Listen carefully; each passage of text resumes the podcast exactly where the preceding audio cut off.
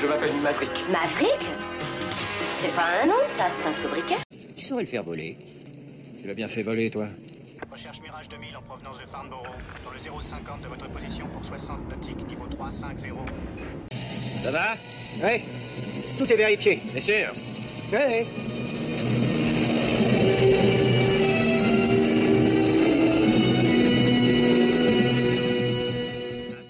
Bonjour à tous et bienvenue dans l'épisode 16 de Avion légendaire. Je m'appelle Olivier et je vous parle aujourd'hui du F4U Corsair et de la série Les Têtes Brûlées. Alors, avec sa forme caractéristique euh, de voilure en W, communément appelée aile de mouette inversée, le Chensvook F4U Corsair demeure un des chasseurs les plus célèbres de la Seconde Guerre mondiale, et pour certains le meilleur chasseur à hélice jamais construit. Son aspect si particulier, dû à sa forme de voilure, a été imposé par la taille énorme de l'hélice du F4U, plus de 4 mètres de diamètre, et la nécessité d'éviter les trop longues jambes de train d'atterrissage trop fragiles, d'autant plus que le F4U Corsair était initialement un chasseur embarqué sur porte-avions, donc avec des contraintes importantes à ce niveau. Le premier vol a eu lieu en mai 1940, alors le F4U c'est un monstre, l'aboutissement ultime de l'avion de chasse à moteur à piston avant l'ère des jets. Il est propulsé par un moteur en étoile de 18 cylindres, développant sur la dernière version plus de 2850 chevaux, pour un rayon d'action de l'appareil d'environ 900 km. Son armement est composé pour les versions les plus abouties de 4 canons de 20 mm et jusqu'à 2400 kg de bombes. Il sera utilisé dans le Pacifique à partir de février 1943, à partir des bases terrestres, comme on le voit d'ailleurs dans la série Les Têtes Brûlées, comme chasseur, chasseur bombardier et avion d'attaque au sol sur les dernières versions.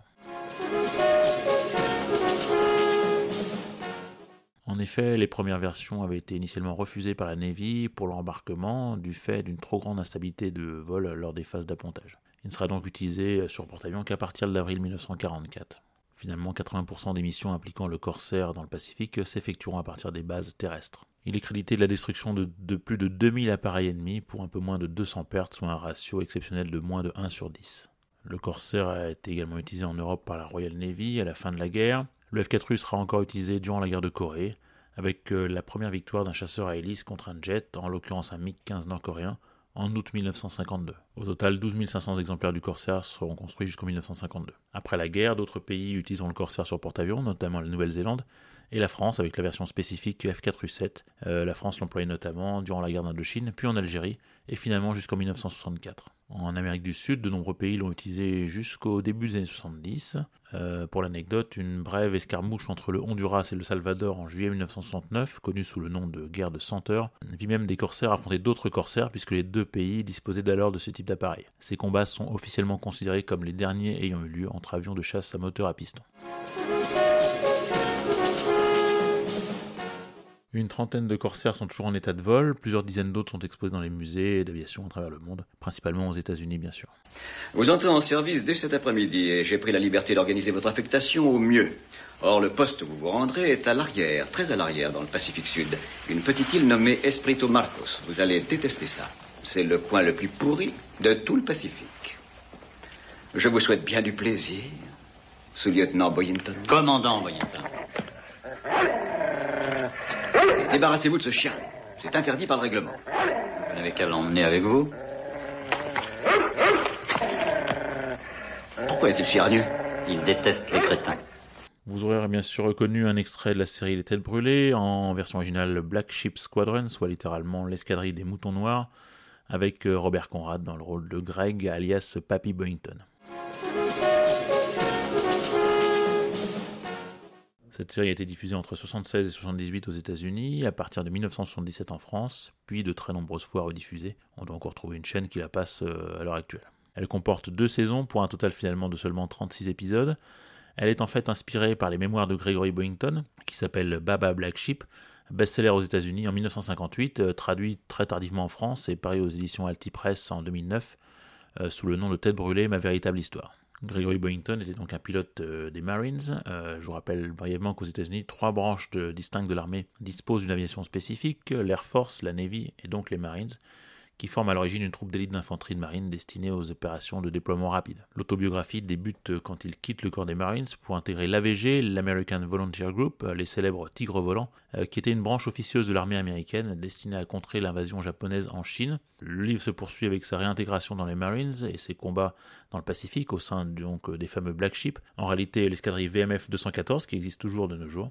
Le livre se termine à son retour de captivité aux États-Unis en héros après qu'il ait été décoré à titre posthume, ayant été déclaré mort lors de son dernier combat aérien.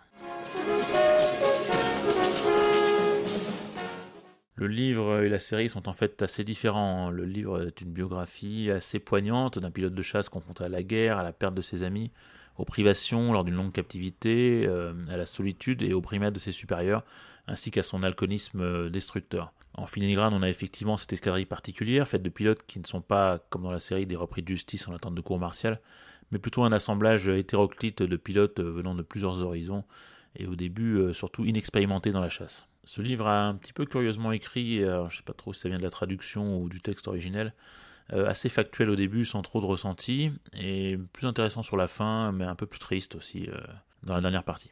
La série euh, très librement pardon, inspiré du livre, et donc adopte un ton beaucoup plus léger, comme vous en avez vu en aperçu dans l'extrait que je vous ai sélectionné. Les brimades du supérieur de Boynton sont traitées avec pas mal d'humour, les personnages principaux ne meurent pratiquement jamais au combat, il y a toujours des belles infirmières pour réconforter nos héros dans les moments difficiles, le tout dans le cadre idéalisé des îles paradisiaques du Pacifique Sud. Les scènes aériennes n'ont un peu vieilli mais restent acceptables, elles sont issues d'images d'archives pour la plupart, et aussi de scènes tournées spécifiquement avec des corsaires restaurés venant de collections privées. Beaucoup de plans sont néanmoins réutilisés tous les deux ou trois épisodes par souci d'économie, ce qui occasionne pas mal de faux raccords avec des avions qui décollent par exemple sans réservoir supplémentaire, qui volent ensuite avec des réservoirs, etc. La série permet également de voir ponctuellement d'autres avions, P-40, P-38, P-51, B-25, B-17, C-47 entre autres, euh, que ce soit avec des images d'archives, mais aussi avec quelques exemplaires restaurés euh, en état de vol à l'époque. Cette série reste adulée de tous les passionnés d'aviation qui l'ont vu comme moi dans leur enfance, euh, et même au-delà de cette communauté spécifique pour son humour et pour la qualité des scénarios et de l'interprétation. A noter que le vrai Boeington fait quelques apparitions dans la série dans le rôle d'un général, il est décédé en 1988. Voilà, c'est terminé pour aujourd'hui. Avant de vous laisser, bien sûr, avec le célébrissime générique de la série, signé Post et Carpenter, je voudrais faire une petite dédicace à deux amis qui me réclament cet épisode sur le tête bruit depuis longtemps, Stéphane BDT et Stéphane F. Euh, merci les gars pour vos commentaires et pour votre soutien, je vous adore. Retrouvez-moi dans les podcasts Parlons Aviation et Avions Légendaires et laissez-moi vos commentaires si vous le souhaitez sur la page Facebook Sergent Chesterfield ou à légendairesavions.gmail.com. Merci.